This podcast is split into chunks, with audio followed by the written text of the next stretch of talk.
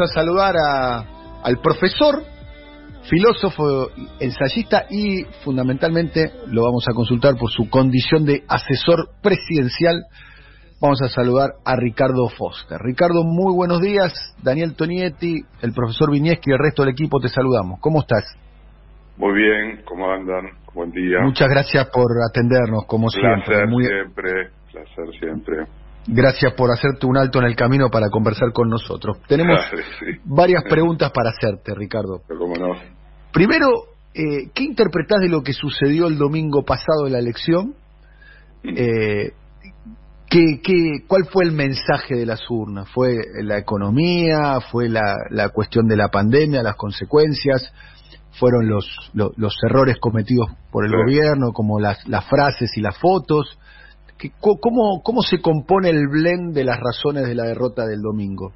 A ver, por un desvío profesional diría que las cosas nunca son lineales ni simples y que lo más fácil de todo sería decir es la economía, estúpido. Hoy está de moda, ¿no? Parece que Clinton acertó eh, y ganó el gordo de la lotería diciendo algo que es una obviedad. ¿Cómo no va a ser una obviedad en un país que tiene índices de pobreza gigantescos que no se condicen con el imaginario de nuestra propia memoria histórica, no decir que el impacto sobre los más vulnerables, que la ampliación de la crisis monumental dejada por el macrismo y profundizada por la pandemia, y en algunos casos el abandono de políticas proactivas, eh, generaron que una parte muy significativa de la sociedad y particularmente de los votantes del Frente de Todos, o hayan decidido no ir a votar o decidieron votar en blanco, o decidieron votar otras alternativas. Es obvio, pero creo que no agrega demasiado. Me parece que hay otros componentes que abarcan a la Argentina y que son también elementos más amplios que tienen que ver con lo simbólico, que tienen que ver con lo cultural político, que tiene que ver sin ninguna duda con eh, un modo de percepción que la sociedad construye cuando se producen errores tan fuertes como pudo haber sido obviamente la cuestión de la foto. Entonces yo mezclaría, diría que la cosa es eh, multifocal, que es necesario, por supuesto, prestarle atención a la economía, por supuesto que hay que hacer eh, rápidamente y tomar rápidamente decisiones que impacten sobre el poder adquisitivo de tanto de los trabajadores y trabajadoras formales como de los informales y que también hay que encontrarle la vuelta para llegar a sectores medios que suelen ser los más desprotegidos en términos de cierta invisibilidad para el Estado y para todo tipo de subsidios o planes que tengan que ver con salir sobre todo a proteger a los más débiles. Pero aparte de todo, también hay que salir fuertemente en términos políticos, en términos simbólicos, en términos de horizonte, en términos de futuro, de para qué estamos, para qué se ganaron las elecciones del 2019. Y creo que ahí lo que fue pasando en la semana es bien importante.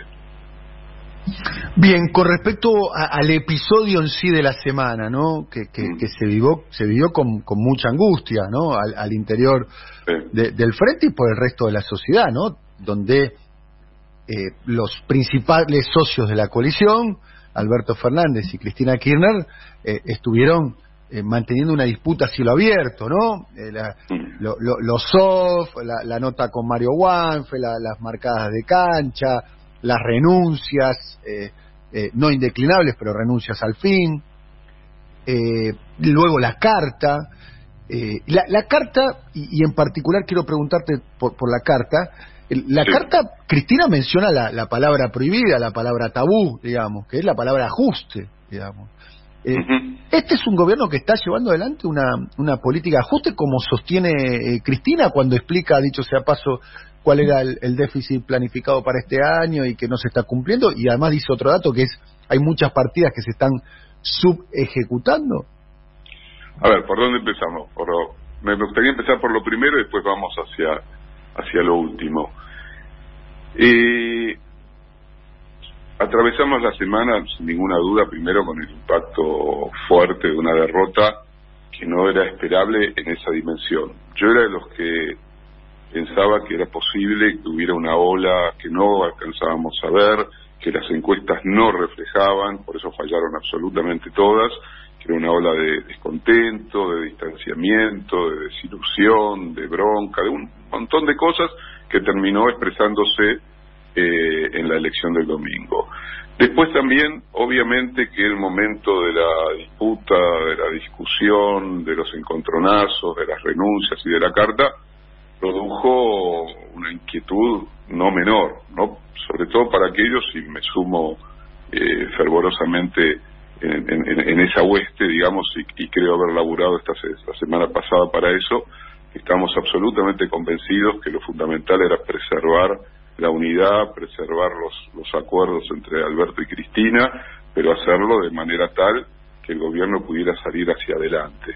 Para mí eso era absolutamente decisivo y también eso me permitió, con el pasar de los días, eh, leer de otro modo, eh, sobre todo la carta de Cristina. En un primer momento sentí que ahí había algo muy disruptivo y que eso disruptivo podía ser negativo. Después, por mis viejas inclinaciones filosóficas, benjaminianas, percibí que a veces en lo disruptivo, en lo que parece una ruptura, en lo que es un acontecimiento en sí mismo, hay una posibilidad, se abre una oportunidad. Y creo que las idas y vueltas, las múltiples conversaciones que durante la semana sin dudas tuvieron Alberto y Cristina, eh, los acuerdos que parecía que se sellaban y que después se rompían, eh, los enojos que parecía que iban a ser abrumadores, pero que después bajaban su intensidad, eh, el hecho de que creo que se escuchó fundamentalmente la, idea y la cordura de la necesidad imperiosa de preservar la unidad, terminó generando lo que probablemente sea, eh, lo veremos con el tiempo, la posibilidad de ir de otro modo, no solamente hacia las elecciones de noviembre, sino también a lo que se abre a partir de las elecciones de noviembre, que son los dos años siguientes de gobierno. Entonces yo te diría que en este punto eh, siento que estamos en una posición mucho mejor que el domingo a la noche, mucho mejor que el domingo a la noche. Tengo expectativas de que dependerá también de la generosidad de cada uno de los actores, ya no solo de, de, de Cristina y de, y de Alberto, sino también la generosidad de todos los espacios políticos que confluyen en el frente de todos para trabajar, militar una campaña. Si eso no acontece, volverá a ser difícil. Creo que ahí también hay una cuestión importante que tendrá que ver con las señales, obviamente, que hoy, mañana, pasado mañana, en estos días ya, del gobierno respecto, sobre todo, a medidas distributivas, de mejoramiento del salario, de las jubilaciones, eh, y que podamos avanzar en ese sentido. A partir de ahí yo creo que en el gobierno no había una lógica de ajuste, pero sí había una lógica, me parece, de cierto conservadurismo respecto a volcar muchos más recursos en la reactivación fundamentalmente del consumo que está ligado directamente a mejorar el poder adquisitivo de los trabajadores y, trabajadoras y que quizás en algún momento se perdió de vista por exceso de confianza que estamos en un momento electoral extremadamente delicado y decisivo y que en esos momentos es fundamental eh, volver a firmar el contrato con quienes te votaron en el 2019 para que los saques de la brutalización de la vida económica social generada por el macrismo.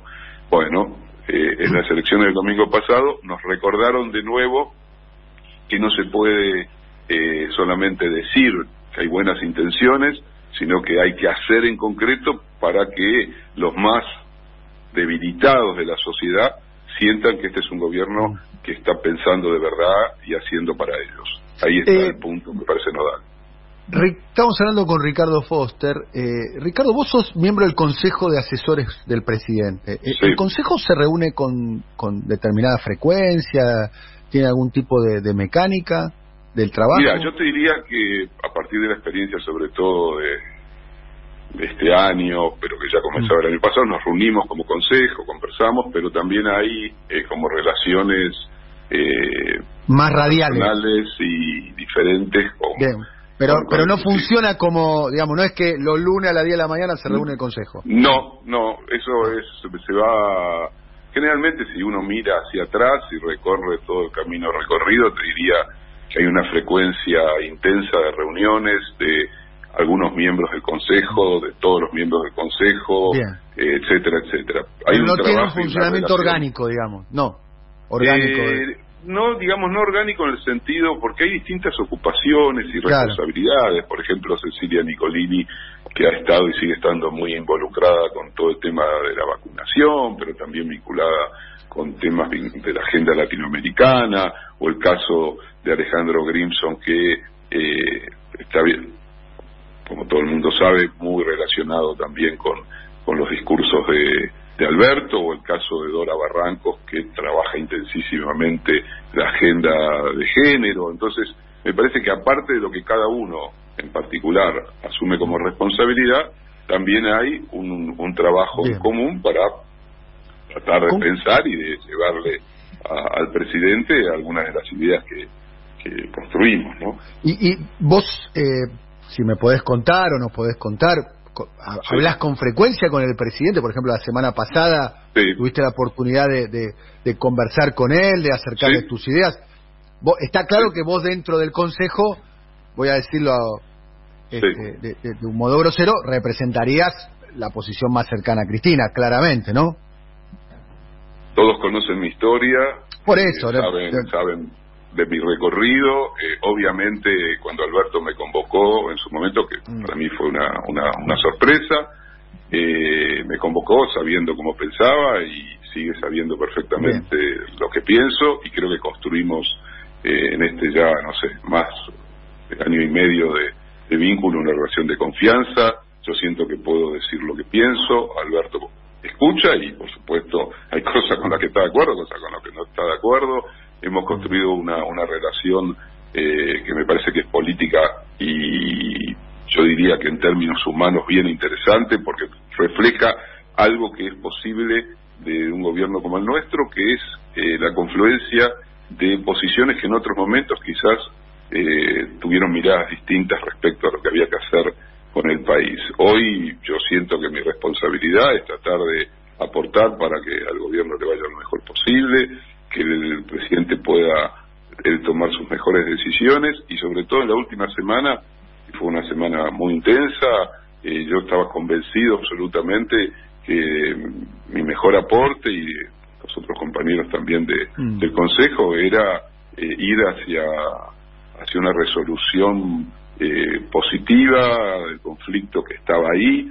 de cara a la sociedad y que requería que el presidente y la vicepresidenta pudieran llegar a acuerdos que, tuvieran la capacidad de reactivar la, la, potencia política del gobierno. Me parece que vamos en ese camino con todo lo que implica eh, tener que enfrentar un escenario extremadamente complejo, reconstruir eh, un equilibrio eh, en un gobierno que es un gobierno que nace de una coalición y que tenía, por supuesto, en ese movimiento de construirse como coalición diversidades que tienen que gobernar en común un país que es un país presidencialista por el otro lado, con lo que también hay que solidificar y, cuidar siempre la investidura presidencial. Entonces todo eso eh, requiere que todos de algún modo contribuyan como pueden, como saben, a lo que para mí es lo más importante de todo, garantizar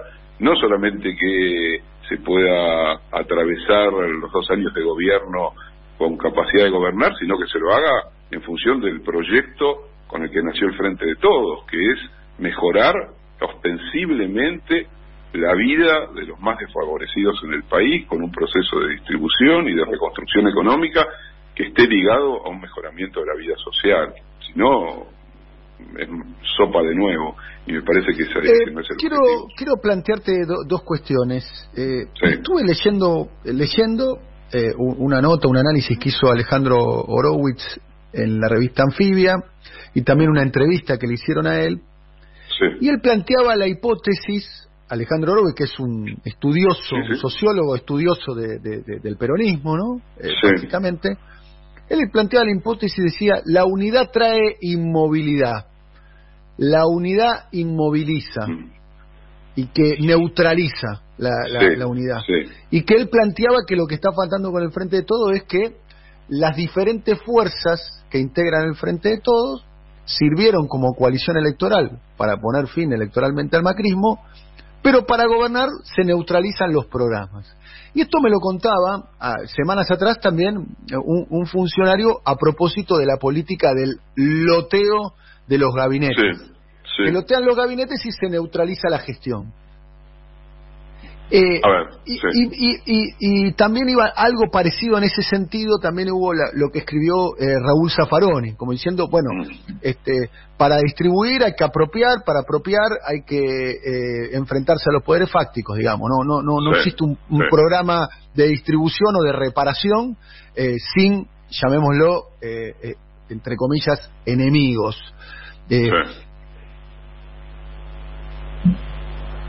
No sé si querés hacer una. No, no, no, no. A ver, eh, he leído, por supuesto, por supuesto, y lo conozco y lo aprecio a Alejandro, y es un agudísimo observador no solamente de la vida argentina. Eh, es cierto, es cierto que a veces detrás de, del concepto de unidad en el peronismo lo que se genera es una suerte de eh, disputa sorda que inmoviliza acciones transformadoras. El que pensaba de esa manera, que tenía muy clara esa, esa perspectiva, era Nicolás Casullo, que decía que cuando el peronismo asumió una mirada y una acción crítica sobre los poderes reales, eh, esos poderes reales se abalanzaron sobre él e intentaron hacerlo estallar en mil pedazos. Y que cuando se construyó una unidad supuestamente ficticia, somos todos compañeros y compañeras y qué sé yo y qué sé cuánto, más bien la cosa eh, terminó por no generar de nuevo esa experiencia transformadora del peronismo. Para él hubo tres momentos que tienen las características de lo primero, el peronismo histórico del 45 al 55, ese momento único y tremendo de nuestra historia que es el 73, que se agotó rápidamente en un enfrentamiento muy duro, y el otro es el momento histórico de los 12 años del kirchnerismo, con todo lo que eso supone. En este contexto de la historia, me parece que lo que sucedió el, domingo pasado sirve para darle al concepto de unidad una dimensión quizás diferente a la que tuvo en abstracto, como dice Alejandro Horowitz, eh, durante eh, gran parte de la travesía del peronismo, cuando la unidad lo que hacía era disimular que no se iba a poder avanzar o se iba a avanzar en un sentido más conservador. Ahora me parece que no hay otra alternativa, no hay otra alternativa en términos no solamente de recuperar caudal electoral ahora en noviembre, sino en términos de lo que es la totalidad de un proyecto eh, peronista de transformación que tiene a Alberto Fernández como presidente de la Nación de cara a los dos años de gobierno y de cara a la continuidad para impedir que una fuerza brutalmente reaccionaria vuelva a gobernar nuestro país. No hay otra posibilidad que ser consecuentes con eh, el, acuerdo y el programa con el que el Frente de Todos se presentó a la sociedad. Pero, Ricardo, ¿no se votó eso ya en el 2019? Ganarle a Macri ya se votó, la sociedad se manifestó ya. Sí, pero con una diferencia. Está eh, bien. Que es importante, con una diferencia porque, y, y no estamos hablando de eso, yo soy de aquellos que creen que tenemos que prestarle una inmensa atención al impacto de la pandemia, no solamente sobre la vida económica, no solamente eh, porque eh, magnificó la brutal crisis económica dejada por el, por el macrismo, sino por los efectos que tienen sobre la vida individual, sobre la vida social, sobre lo político. Estamos olvidando que la virtualización de la vida, la digitalización de la existencia, constituye un momento de profundo vaciamiento de lo que la política es en términos de encuentro, de movilización, de debates públicos, de espacios compartidos, y lo que eso también significa en términos de la vida democrática, y lo que significa el avance de un fenómeno de virtualización, de netflixación de la vida, que nos pone delante de situaciones muy, muy complejas, y que la pandemia, todas las pandemias para cualquiera que se haya dedicado más o menos a mirar hacia atrás la historia de las pandemias, los impactos implican transformaciones muy significativas en la vida económica, en la vida social, en la vida cultural, en la vida de las instituciones, en las formas del trabajo. Todo eso hay que ponerlo sobre, sobre la mesa, porque si no, la verdad que estamos pensando como si nada hubiera sucedido y como si el Frente de Todos no fuera también una compleja confluencia de distintos actores que tienen que encontrar ese equilibrio para poder gobernar en común. Y hay momentos en que el desafío de la realidad exige que el equilibrio a su vez sea activo y no que sea pasivo. Bueno, hoy estamos en un momento clave en que el, equilibrio logrado nuevamente tiene que ser muy profundamente proactivo. Te quiero leer un párrafo por último, eh, Ricardo, y te agradezco tu tiempo. Eh, un párrafo de una nota que escribió el periodista Pablo Ibáñez en el diario Punto Ar en el, en el día de ayer. Es un periodista que conoce mucho, bueno, hace el gobierno, sigue muy de cerca, tiene muy buenas fuentes dentro del gobierno y demás. Un párrafo dice, Cafiero y Biondi participaron a mitad de semana de un encuentro donde un Gustavo Vélez insospechadamente fervoroso ofició de vocero de un conato de independentismo de Fernández. Alberto, ¿no? En la reunión estuvieron Fernández, Vélez, Cafiero, Biondi, Vitovelo, Catopodi, Zabaleta y Vilma Ibarra. La última en llegar y la primera en advertir de la inconveniencia de escalar la crisis. Nadie se lanza a una pelea que no puede ganar, dijo Vilma. La miraron con furia, aunque al instante primó un tono más moderado. Treinta horas más tarde, desde el entorno más cercano a Fernández, se pronunció la frase de hay gobierno como objetivo y básico y por tanto un elemento que estuvo en duda. ¿Es posible pensar que, el entorno del presidente sea eh, eh, estuvo planteando la posibilidad de una ruptura con Cristina? ¿Es verosímil? A ver, en política todo es verosímil. Todo es verosímil en política. yo te Igual yo te estoy preguntando sobre esta escena, ¿eh? Bueno, sí, sí, ya lo sé, ya lo sé. Bueno, es una forma de responderte. Y yo estoy, te, respondo también que la enorme responsabilidad histórica de Alberto Fernández y de Cristina Fernández eh, preservaron lo esencial que es pensar en el país, pensar en los que menos tienen y que muchos de los que participan en el gobierno, y me incluyo entre ellos, eh, trabajamos incansablemente durante estos días que pasaron para aportar el camino hacia una unidad que es lo único que puede garantizar de verdad que un gobierno como el nuestro pueda responder a las demandas de la, de la sociedad. Lo demás, las rupturas, eh, eh, romper y hacer saltar por los aires el frente de todos son eh, ideas que por suerte en ningún momento estuvieron en la cabeza de Alberto Fernández. Alberto Fernández desde el primer momento sabía que tenía que eh, construir el camino que siempre es complejo, porque las relaciones no son fáciles y menos las relaciones entre dos personas que se conocen mucho, que recorrieron mucho juntos, que estuvieron distanciados, que se reencontraron, que tienen personalidades muy fuertes cada uno de los dos, pero hicieron algo que para mí es muy, muy valioso, que es preservar el interés de, sobre todo, no de la sociedad en abstracto, porque a mí la sociedad en abstracto no me interesa. Me interesa un proyecto que básicamente eh, se nutra del interés colectivo, del interés popular y de hacer un país más justo. Entonces me parece que ahí hubo eh, en los dos, insisto, en los dos, una decisión eh, muy importante y yo voy por ese lado. Si después, durante la semana, hubo quienes imaginaban que se podía ir por otro lado, por suerte eso no sucedió. Un abrazo, Ricardo. Eh, abrazo para vos. Gracias por tu tiempo. Eh. Ricardo Foster conversando con nosotros. Cuatro